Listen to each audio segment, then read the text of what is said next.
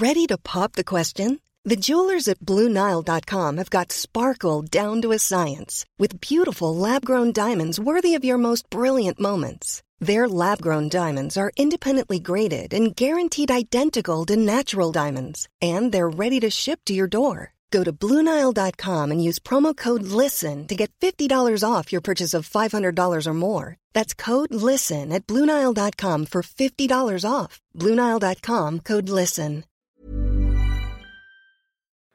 Bon, tu l'as fini ce sujet sur la chasse et les écolos? Ouais, ça y est, mais par contre, je te remercie pas. hein. C'était pas simple et surtout, ça a failli faire pleurer mon fils. Oh bah non, mais c'était pas le but, pauvre nounou. Bah ouais, mais tu vois, quand il a entendu que les chasseurs se revendiquent premiers écologistes de France, ça l'a énervé. hein. Tu sais, euh, il m'a dit qu'un jour, euh, quand il sera président de la République, il interdira la chasse, carrément. Mais attends, tu m'avais pas dit que vous aviez cuisiné un steak de biche la semaine dernière? Ouais, non, mais tu sais, il a 6 ans, hein, donc les nuances, c'est un peu compliqué pour lui, hein, il comprend pas trop.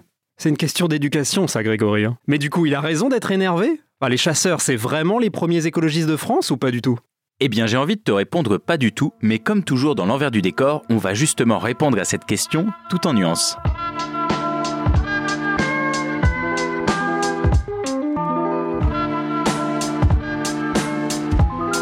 Bienvenue dans l'envers du décor, le podcast environnement du service science du HuffPost. Moi, c'est Mathieu Balu, journaliste scientifique et probablement très très très mauvais chasseur, étant donné que la discrétion m'est étrangère, on me le rappelle euh, très fréquemment. Et moi, c'est Grégory Rosière, journaliste scientifique qui a déjà dépecé un lapin. Mais c'est dégueulasse, dis-moi. Non, franchement, ça va. hein. Tu sais, le pire, c'est plutôt de le vider, je dirais. Non mais arrête, parce que ça c'est vraiment dégueulasse par contre. Bon, d'accord, d'accord.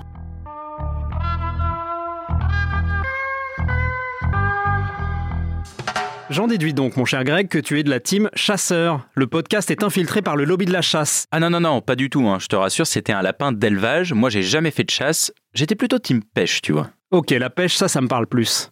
Mais attends, pourquoi t'insistes alors depuis un an pour qu'on fasse un podcast sur la chasse? Eh ben, en fait, c'est à cause des sapins. Ok, donc là, moi, en fait, j'ai autre chose à faire de ma journée, des trucs plus cohérents, donc je vais me lever et sortir de cette pièce, en fait. Mais non, mais non, reviens, tu vas voir, tu vas comprendre. Ok, je vais faire comme si tout était cohérent jusqu'ici. Alors, c'est quoi cette histoire de sapin, Grégory? Eh ben, je sais pas si tu te rappelles, mais on avait fait un épisode sur l'impact environnemental du sapin de Noël. Ah oui, le conte de Noël. Ah ça, c'était un chouette épisode. Tu vois, il y avait une forme originale, il y avait plein d'infos en même temps. euh, en fait, l'opposé de ce début de podcast qui n'a aucun sens. Eh Pardon, continue. Donc, pour cet épisode, on avait parlé à Catherine Collet, qui est chercheuse à l'INRAE. Ah oui, ça je me souviens, et du coup je crois que j'ai compris où tu veux en venir. Ce qu'elle nous avait dit lors de l'interview, c'était que pour la forêt, un des gros problèmes, c'est qu'il y avait trop de sangliers justement. Exactement. Et du coup, bah moi, je me suis demandé, attends, est-ce que ça voudrait dire que les chasseurs peuvent aider les forêts, justement, en chassant les sangliers? D'accord, donc l'équation est très simple du coup. Un chasseur sachant chasser, il aide la forêt. T'arrives à la faire euh, vite euh 1, 2, 3. Un chasseur sachant chasser, il aide la forêt. Ok, pas mal. Un chasseur sachant chasser, il est... Ah ouais, c'est dur Ah ouais Un chasseur sachant chasser. C'est vrai que c'est très dur ça. C'est plus dur que les chaussettes de l'archiduchesse sont-elles sèches? Ouais, les chaussettes de l'archiduchesse sont-elles sèches? Archi sèches C'est dur aussi. Du coup, en dehors de la phonétique, pour savoir si le chasseur sachant chasser, il aide la forêt, c'est un peu compliqué, donc je vais d'abord commencer par les points positifs. Quand tu dis point positif, tu parles des points positifs au fait de tuer des animaux. Ouh là là là là Alors déjà, rappelons que comme toujours, on va se concentrer dans ce podcast sur l'aspect environnemental de la chose. Évidemment. On ne va pas parler d'éthique ou de bien-être animal, qui sont des débats passionnants, ni même de, des accidents de la chasse, tu vois, par exemple. Qui sont des débats euh, passionnés, euh, largement autant que passionnants, surtout en ce moment. Tout à fait, et qui posent de vraies questions en fait. Il y a des vraies questions à se poser sur comment on autorise la chasse, comment on fait en sorte que la forêt et les espaces soient partagés entre promeneurs et chasseurs. Et comme on n'évacue pas totalement le sujet, je vais me permettre de citer l'ethnologue Sergio Dalla Bernardina, qui avait résumé pas mal ce débat sur notre rapport à la chasse, donc de façon assez générale, de façon assez globale, dans une interview à Libération. On ouvre les guillemets. L'écologie dans notre société est en train de remplacer la religion et le débat autour du statut de l'animal ressemble de plus en plus à une controverse religieuse. La cause est noble, certes, mais les enjeux ne sont pas que d'ordre moral, il y a aussi des enjeux de pouvoir, de biopouvoir. Il s'agit d'établir qui décide de la vie et de la mort des animaux, de la bonne manière de traiter les bêtes, mais aussi plus généralement du droit d'intervenir sur le vivant. Derrière la question de la chasse, finalement, se cachent des conflits et des intérêts qui vont bien au-delà de la question animale. L'animal, au bout du compte, ce n'est qu'un prétexte. Fermez les guillemets. Effectivement, ça fait réfléchir, mais encore une fois, nous, on va se concentrer sur l'aspect environnemental. Alors allons-y Greg, qu'est-ce que tu as dans ta besace Petite référence à la chasse?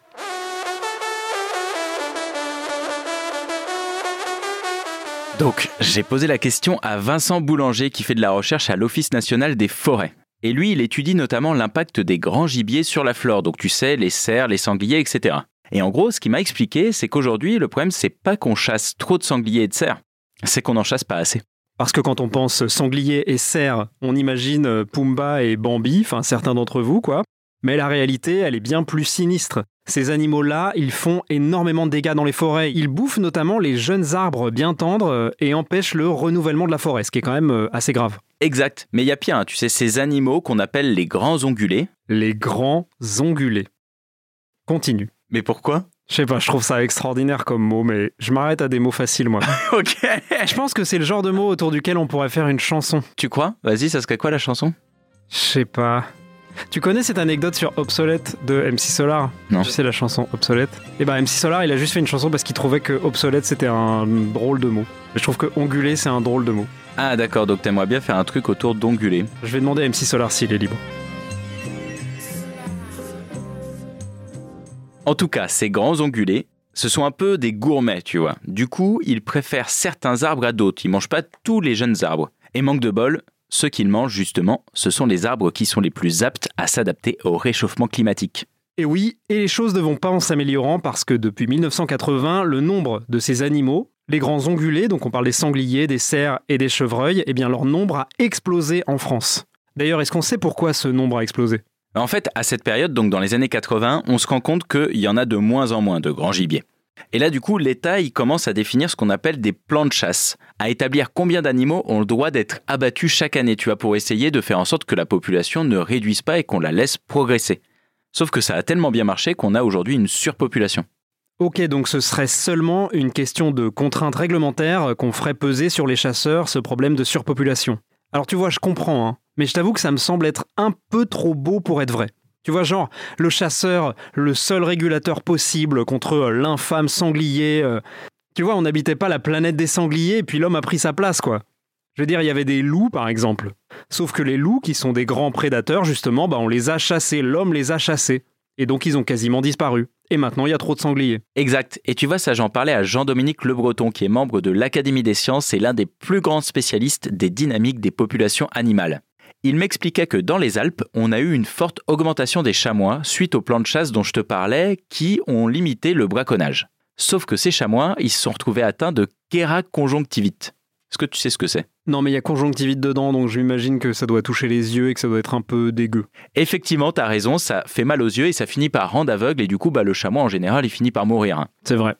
C'était vraiment une épidémie, hein, c'était incroyable. D'accord. Mais attends, pourquoi le fait de se multiplier a fait qu'ils ont chopé une maladie Et quel rapport avec mon histoire sur le loup? Et bien justement, comme tu sais, une épidémie, il faut qu'il y ait des individus qui puissent propager l'épidémie. Oui, effectivement, la densité de population fait qu'une épidémie va plus ou moins pouvoir se répandre. Voilà, que tu laisses le temps aux personnes infectées d'en infecter d'autres. Sauf que depuis que le loup il est revenu, bah il y a plus de kéraconjonctivite. Parce que le chamois qui l'attrape et qui devient aveugle, bah il vit pas assez longtemps pour transmettre la maladie. Parce qu'en général, quand tu commences à moins bien voir et que t'es un chamois, tu te fais un peu attraper plus facilement par le loup. Elle est dure, la nature, elle est dure. hein. Bon, alors attends, je résume. Aujourd'hui, nos forêts, elles ont un problème avec les sangliers et les cerfs, et on a besoin d'encadrer leur population pour qu'ils ne ravagent pas tout, euh, notamment les jeunes arbres. Du coup, les chasseurs font un travail plutôt utile, mais s'il y a un problème au départ, bah, c'est notre faute parce qu'on a exterminé les loups qui sont leurs prédateurs. Voilà, et puis tu sais, en plus, c'est plus compliqué que ça dans la réalité. Par exemple, il y a eu plusieurs histoires qui ont été pointées du doigt dans la presse de chasseurs qui nourrissent des sangliers pour avoir plus de bêtes à chasser quand c'est la saison. Ah, mais ça, c'est un peu pervers, ça, non, quand même Bah voilà, et ça c'est un truc qui est très dénoncé, mais qui est pas du tout une pratique encouragée, euh, organisée, etc. Tu vois, c'est plus des choses à la marge quand même pour l'instant. D'accord. Juste pour info, les cerfs, les sangliers, les biches, euh, on en tue combien par an? Alors c'est à peu près un million et demi, dont environ 800 000 sangliers selon les données de l'Office de la biodiversité. Ça en fait quand même des saucissons, hein. T'as déjà mangé du saucisson de sanglier, toi? Ouais, du saucisson de sanglier corse, c'était trop bon. Ah oui, oui, le saucisson, ça c'est le cochon sauvage corse, hein, je crois. Ouais, voilà, ça c'est incroyable. Alors je crois qu'ils ont plusieurs spécialités, mais il y a le figatellu qui est hyper fort. Tu sais, c'est la petite saucisse sèche comme ça, vachement fine, là, que tu mets sur du pain tellement elle est costaud. D'accord. C'est vachement fort, mais c'est normal, c'est du gibier en fait. Tout ce qui est gibier, c'est costaud. Hein. Enfin bref, en tout cas, je sais pas combien de ces 800 000 sangliers servent à faire du saucisson. hein. Mais attends, il y a un problème quand même, parce qu'on tue plus de 22 millions d'animaux sauvages chaque année en France. Du coup, les sangliers dont tu me parlais, donc 800 000 par an, ça fait que 4% du total. Ça veut dire qu'on abat énormément, mais beaucoup plus, quoi, de, de pigeons, de faisans, de griffes, de perdrix, de canards. Alors déjà, on tue pas, on prélève. C'est-à-dire Ben dans le milieu cinégétique, on parle plutôt de prélèvement. cinégétique. Alors oui, donc voilà. Cinégétique, en fait, c'est quand tu parles de la pratique de la chasse. C'est un peu le mot scientifique pour parler de la chasse. C'est génial, je savais pas du tout. Voilà. Et donc on prélève alors? Et oui, on dit pas qu'on tue, on dit qu'on prélève. Incroyable. C'est pas du tout euphémisant comme terme. Et puis ça change pas le fait qu'on tue beaucoup d'oiseaux, quoi. Énormément d'oiseaux. Or, arrête-moi si je me trompe, mais il ne me semble pas qu'on ait une surpopulation d'oiseaux. Ah bah non, c'est clair, et on en a déjà parlé dans ce podcast, on a même de moins en moins de diversité chez les oiseaux, c'est vraiment un problème. Évidemment, il y a de multiples causes à ça, euh, notamment dans les campagnes euh, dont on enlève les arbres, et puis aussi il y a évidemment le fait qu'on ait trop de chats, mais je vous incite à vous reporter à l'épisode qu'on a fait sur les chats, justement. Ah, ce qui est sûr, c'est qu'on a de moins en moins d'oiseaux et surtout de moins en moins d'espèces, et ça c'est un problème. Oui, et puis là, le prélèvement, euh, c'est pas tout à fait la même problématique qu'avec les sangliers, quoi. C'est-à-dire qu'on chasse pas mal d'espèces qui sont pas au mieux de leur forme déjà. Ah bah là, clairement, hein, Jean-Dominique Le Breton, il m'a expliqué que la France, c'est de loin le pays qui chasse le plus d'espèces d'oiseaux, et on a aussi le triste record du plus grand nombre d'espèces chassées en mauvais état de conservation. Ce qui est, selon lui, contraire à tout principe scientifique. D'accord, donc là, euh, mon chasseur écolo, il commence à s'éloigner quand même assez fort, quoi.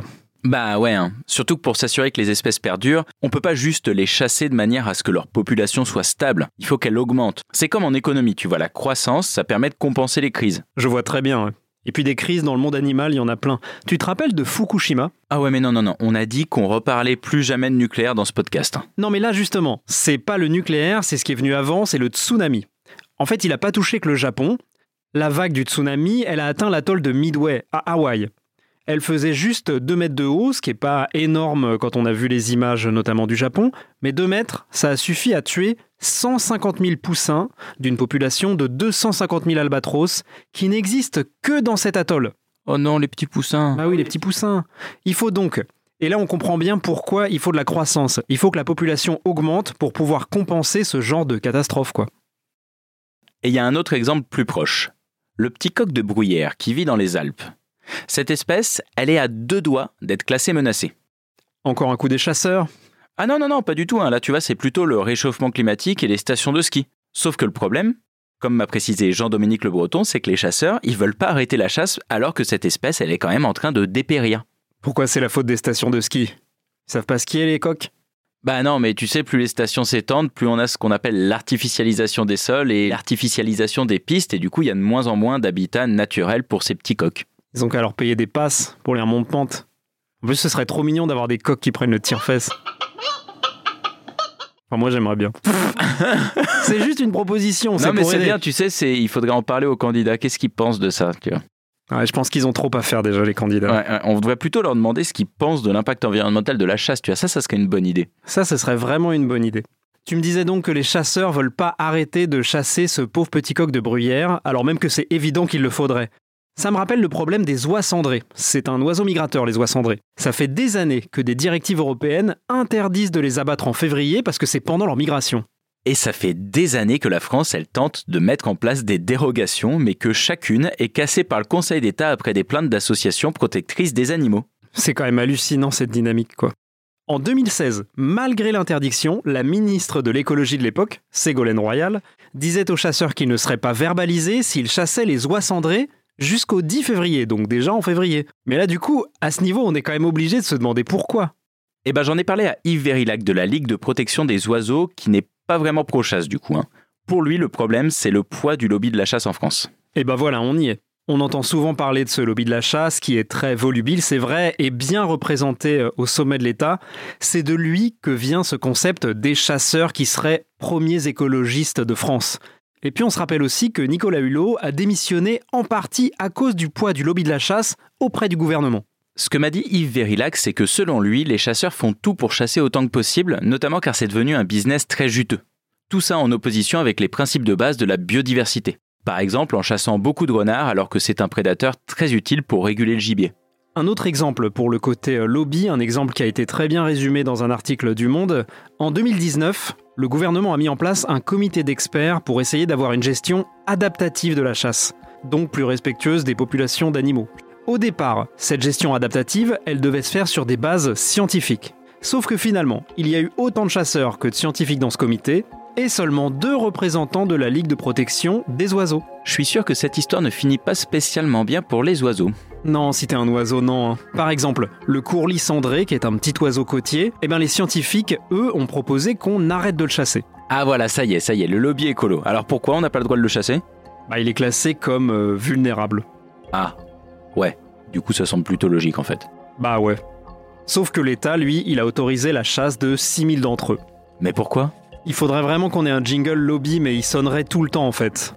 Bah dis-toi que les six chasseurs membres du comité ont boycotté la vie et conseillé de prélever euh, 5500 oiseaux. D'accord. Attends. 5500, mais je croyais qu'ils ont autorisé 6000. Ah bah ouais. Donc on a tué des oiseaux vulnérables alors que les scientifiques nommés pour ça disaient qu'il fallait pas le faire. Voilà, et on a même rajouté un petit bonus. Alors finalement, ça n'a pas eu lieu, parce que la Ligue de protection des oiseaux a attaqué l'arrêté, qui du coup a été suspendu par le Conseil d'État. Tu vois la dynamique encore? Non mais c'est dingue. C'est dingue. Alors si je résume, en dehors du cas des sangliers, qui est un peu à part et sur lequel on peut tout à fait avoir un débat, pour le reste, ça semble assez clair. Aujourd'hui en France, on chasse pas les bonnes espèces, pas au bon moment et pas au bon endroit. Et c'est plutôt un problème pour la biodiversité. Et même si on le sait, même si tout le monde le sait, le lobby de la chasse, il fait tout pour que rien ne change. Donc euh, le chasseur premier écologiste de France, bah là ça marche pas trop quoi.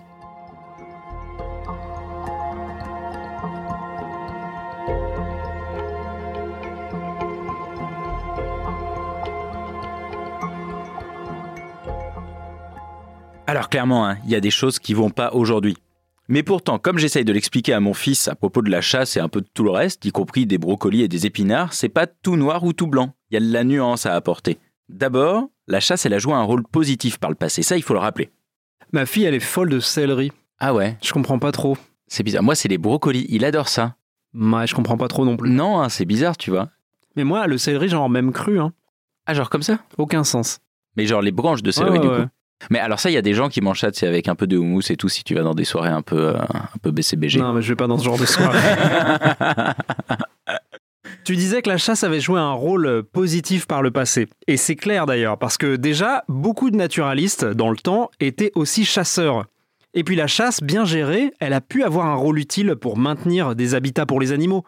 L'anthropologue Charles Stepanov, qui est auteur d'un livre sur la chasse et la modernité, il expliquait dans une interview en 2021 qu'au 19e siècle, ce sont les premiers, donc les chasseurs, à avoir alerté sur la menace écologique que l'agriculture intensive faisait peser sur le monde sauvage. Bah ouais, exactement. Et puis tu vois, je te donne un autre exemple, c'est que aujourd'hui les chasseurs, ils font aussi en dehors du de la chasse en tant que telle, ils font plein de choses bien pour la biodiversité. Par exemple, ils comptent les espèces, donc ça c'est une bonne chose. Alors on pourrait se dire qu'il n'y a peut-être pas besoin de les chasser et de les tuer pour les compter. On pourrait se dire qu'il leur tire dessus au paintball, quoi. Par exemple. Mais ils font pas que ça, tu vois. Ils s'occupent aussi de réhabiliter les forêts, tailler les haies. En gros, ils essayent de s'assurer que la faune et la flore soient bien entretenues et que justement le- les forêts soient, soient en bon état, tu vois. Et ça, c'est un truc qu'ils font. C'est une, c'est une réalité, tu vois. On peut pas dire l'inverse. Du coup, tu vois, si on pousse le truc à l'extrême, est-ce qu'on pourrait pas imaginer un chasseur écolo, tu vois, un peu la chasse durable de demain? Alors si, et puis en plus ça va bien avec la thématique générale de ce podcast qui aime bien imaginer euh, des lendemains un peu durables, mais alors là il y a des bases à poser. Déjà, il faudrait qu'on adapte les espèces qu'on chasse et les proportions qu'on chasse en fonction des données scientifiques. Ça c'est la base. Jean-Dominique Le Breton, il me rappelait Ah non, mais attends, attends, attends, c'est moi qui l'ai interviewé, euh, Jean-Dominique Le Breton, non? Écoute, euh, dans ce podcast, on partage tout. hein.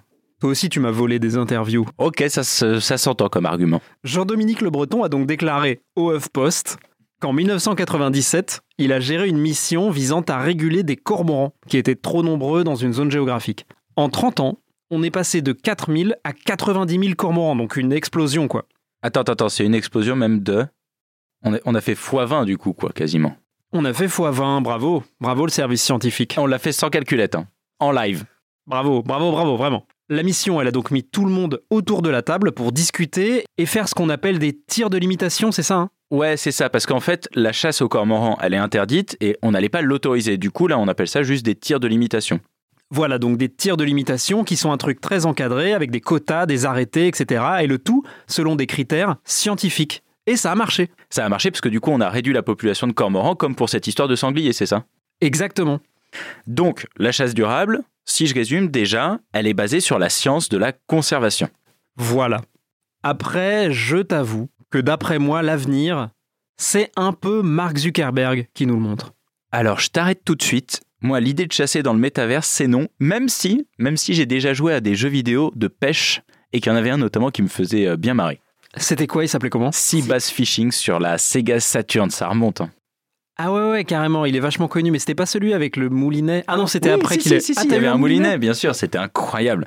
C'était incroyable, mais ça n'empêche que c'est quand même pas les, les mêmes sensations que quand tu pêches vraiment, quoi. Ouais, c'est vrai. Il y avait un mini-jeu, je pense que les gens le connaissent plus, mais il y avait un mini-jeu de pêche sur euh, Zelda sur euh, Nintendo 64. Il y en a eu après aussi, mais le plus connu, c'était celui d'Ocarina of Time. Tu le connais peut-être? Mais tu sais que la plupart des jeux vidéo aujourd'hui, la plupart des grands jeux vidéo où tu peux explorer plein de choses, il y a toujours la possibilité de pêcher. C'est un truc, euh, il faut, tu vois, c'est, c'est, je sais C'est pas vrai, pourquoi. parce que je pense que, un peu universellement, c'est une activité que les gens apprécient quand même de se poser au bord de l'eau avec un bouchon.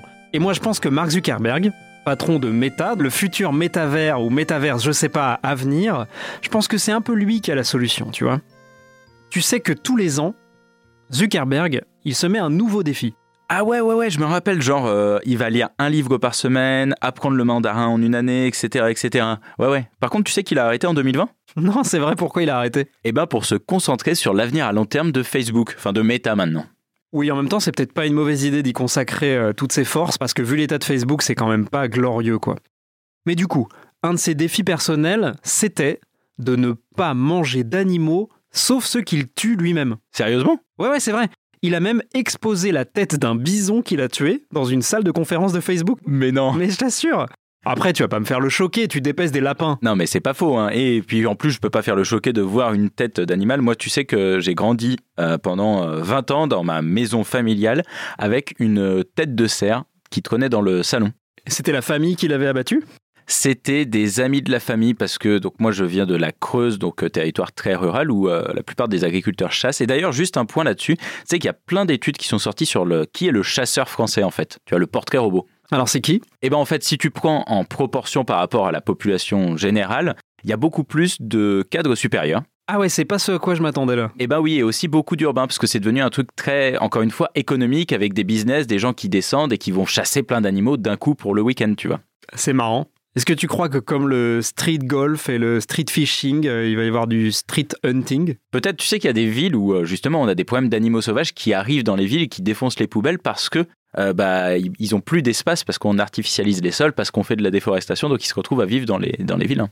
Ouais, j'ai peur que ça fasse pas exactement baisser le nombre de faits divers si les gens se mettent à chasser en ville. Ça, c'est clair. Mais par contre, je reviens juste sur le chasseur français, le portrait robot un peu. Même si le chasseur, il est très 4 sub, justement, comme on disait, et pas mal urbain, il y a quand même plus d'agriculteurs chez les chasseurs en proportion que dans la population générale. Donc ça reste un loisir qui est quand même pas mal pratiqué euh, par les agriculteurs. Ce qui est quand même assez logique puisque tu as des grands espaces qui sont logiquement en tout cas plus accessibles euh, quand tu habites à la campagne. Voilà. Mais après, euh, alors là, je cite le chiffre de mémoire parce que je l'ai pas sous les yeux. Je crois que c'est 9% des chasseurs qui sont agriculteurs. Donc c'est pas non plus la majorité des chasseurs, hein, loin de là.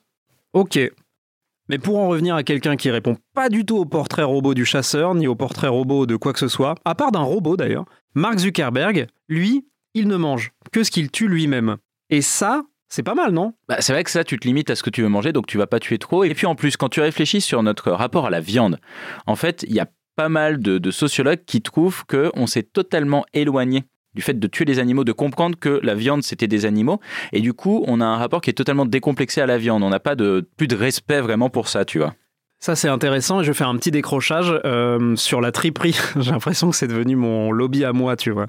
Mais quand on tue un animal, il y a la viande et il y a tout le reste. Il y a les abats en particulier, dont aujourd'hui, honnêtement, la majorité d'entre nous ne saurait absolument pas quoi foutre, même si on était capable de tuer un animal. Et ça, c'est un problème, tu vois, parce qu'en plus, c'est totalement débile. Moi, ça fait des années que maintenant, j'achète mon poulet entier avec tout et je fais un bouillon, je le découpe. Je... Enfin, tu vois, tu utilises, tu utilises un peu tout. Au moins, tu te dis, j'ai acheté un poulet, quoi. J'ai pas acheté un blanc de poulet. À fond. Et je vais encore continuer avec une petite anecdote perso. Moi qui suis à la recherche de la bolognaise parfaite, ça fait partie de mes quêtes euh, culinaires, why not? Eh ben, une des meilleures que j'ai trouvées, elle inclut énormément d'abats en fait. Voilà. Je vous le dis. Et retrouver le sens de ce que c'est vraiment qu'un animal, ça permet aussi d'être plus respectueux d'un écosystème entier, en tout cas d'après moi. C'est-à-dire qu'il n'y a pas le côté euh, industriel du truc, un animal, c'est un tout quoi. En fait, du coup, si on essaye d'imaginer le chasseur durable idéal, ce serait quelqu'un qui tire avant tout pour manger, pour se nourrir lui et les autres et ses amis, ses proches, et qui donc évidemment ne tue pas des espèces en mauvais état de conservation, ça c'est la règle numéro une. Et ne dérègle pas les écosystèmes, évidemment. Par exemple avec ce réflexe terrible, on en parlait tout à l'heure, qui est de tuer tous les prédateurs des herbivores pour qu'ils soient plus nombreux à pouvoir être chassés. Mais en fait, tu vois, tout ce qu'on dit là sur euh, notre rapport aux animaux, euh, ça me rappelle, il y a un livre que je conseille à tout le monde qui est absolument génial, qui s'appelle L'homme qui savait la langue des serpents. C'est un livre écrit par un, écrivain estonien, je crois. Et en fait, l'idée de ce livre, c'est de nous expliquer un peu le rapport qu'on a à la nature, à la forêt, mais aussi à l'agriculture. Tu vois, comment on est passé des chasseurs-cueilleurs à une civilisation agricole. Sauf que tout ça est raconté dans une forme de légende. Et en fait, tu suis un mec qui sait parler aux serpents, qui sont les animaux les plus intelligents sur Terre dans, cette fable, dans ce conte. Et tu les vois, bah, ils égorgent des cerfs pour manger et ils ne mangent que de la viande de gibier mais de manière respectueuse et c'est eux qui respectent le plus la forêt alors que les nouveaux humains qui sont un peu euh, euh, des colons qui viennent les coloniser etc eh ben ils sont agriculteurs ils mangent du blé ils sont ils ont le dos tassé et ils coupent les arbres de la forêt ils s'en foutent des animaux tu vois. Ce livre il est intéressant parce qu'il permet de montrer un peu comment tu peux tout en chassant tout en prélevant la vie être en harmonie avec euh, la nature. Tu vois l'homme qui savait la langue des serpents c'est un peu le chasseur durable idéal je pense. Très intéressant bah là, ce que tu me dis avec une fable comme celle-là, et c'est pas la seule d'ailleurs, euh, c'est que la chasse, en fait, peut avoir son rôle effectivement dans la préservation de l'environnement, dans la préservation d'un écosystème, mais que ça va d'ailleurs souvent avec une autre manière de voir la nature en entier, quoi. En résumé, la chasse durable, c'est donc possible, mais il faudrait faire vite. Car plus on attend, plus les espèces en mauvais état dépérissent. Et moins on aura d'espèces viables pour être chassées. En fait, la chasse durable, c'est bien pour les écolos, mais c'est aussi bien pour les chasseurs.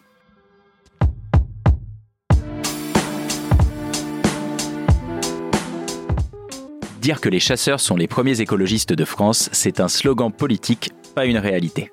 Les chasseurs peuvent avoir un impact positif sur la biodiversité en régulant des populations d'animaux ou encore en participant à l'entretien de la faune et la flore. Mais aujourd'hui, la manière dont est décidée la pratique de la chasse en France ne colle pas, dans les grandes lignes, avec les recommandations scientifiques. Pour que la chasse soit utile, ou au moins qu'elle ne soit pas nuisible à l'environnement, il faut qu'elle s'adapte aux écosystèmes, qu'elle change, qu'elle évolue. Une chasse durable est possible, c'est une certitude, mais il faudrait pour cela changer notre rapport à la nature en chassant de manière raisonnée, en s'imposant des limites et en s'adaptant à la vie des espèces et à leur évolution.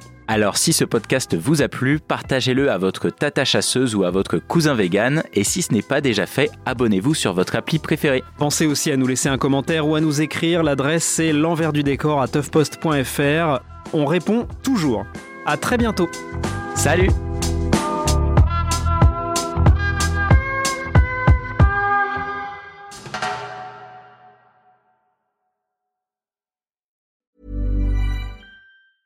Hey, it's Danny Pellegrino from Everything Iconic. Ready to upgrade your style game without blowing your budget? Check out Quince. They've got all the good stuff shirts and polos, activewear, and fine leather goods, all at 50 to 80% less than other high end brands. And the best part? They're all about safe, ethical, and responsible manufacturing. Get that luxury vibe without the luxury price tag. Hit up quince.com slash upgrade for free shipping and 365 day returns on your next order. That's quince.com slash upgrade. Hi, I'm Daniel, founder of Pretty Litter. Cats and cat owners deserve better than any old fashioned litter. That's why I teamed up with scientists and veterinarians to create Pretty Litter. Its innovative crystal formula has superior odor control and weighs up to 80% less than clay litter. Pretty Litter even monitors health by changing colors to help detect early signs of potential illness. It's the world's smartest kitty litter. Go to prettylitter.com and use code ACAST for 20% off your first order and a free cat toy. Terms and conditions apply. See site for details.